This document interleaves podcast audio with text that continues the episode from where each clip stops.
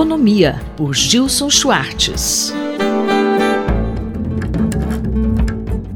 Professor, qual o tema da coluna hoje? Num jornal, a notícia deve ser independente dos anunciantes. Já na televisão digital, o modelo de negócios consagrado coloca o comércio eletrônico acima de tudo. O conteúdo vira um detalhe na curadoria da programação. Nesse momento de greve de roteiristas e virtual paralisia do setor audiovisual nos Estados Unidos, ganha evidência também a crise dos modelos de negócios adotados pelas empresas que lideram a distribuição de conteúdo audiovisual pelo streaming, empresas como a Netflix.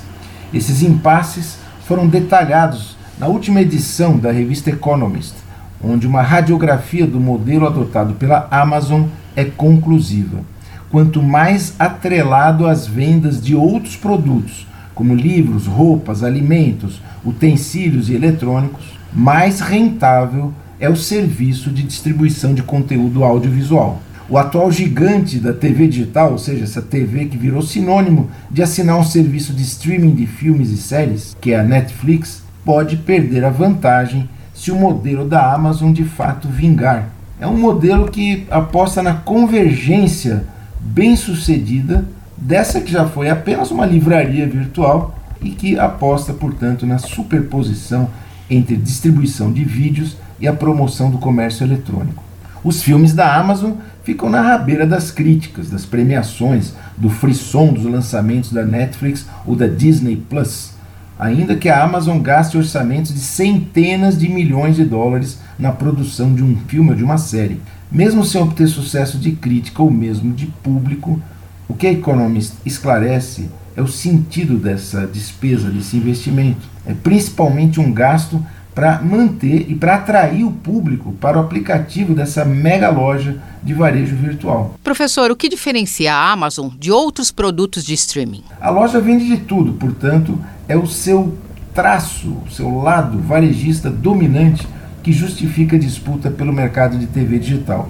Inclusive vendendo aparelhos em promoções imperdíveis, tipo uma TV digital por menos de 100 dólares. Porque o objetivo é incluir os clientes no universo da Amazon, dos seus aplicativos, da sua mega loja, mais do que a venda de uma TV em si mesma ou a assinatura do serviço de streaming em si mesmo.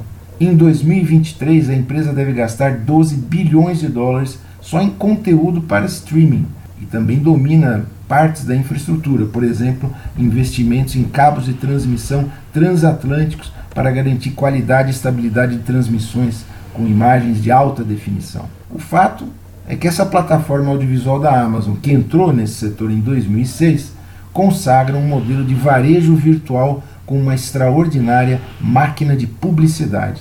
Como se trata de uma mega loja com muito mais informações sobre as preferências de quem é cliente, o que compra, quando compra, a venda de publicidade torna-se mais sofisticada. Os indicadores atendem melhor às expectativas e necessidades dos anunciantes. Por enquanto, a Prime Video da Amazon atrai 156 milhões de assinantes em todo o mundo, o que é basicamente o mesmo que a Disney Plus. Só a Netflix tem mais assinantes que a Amazon Prime Video. Em 2014, a Amazon comprou a Twitch, que é um serviço de streaming ao vivo com 35 milhões de pessoas conectadas diariamente só para ver conteúdo ligado a videogames. Na venda de aparelhos de TV, os produtos da Amazon perdem apenas para Samsung.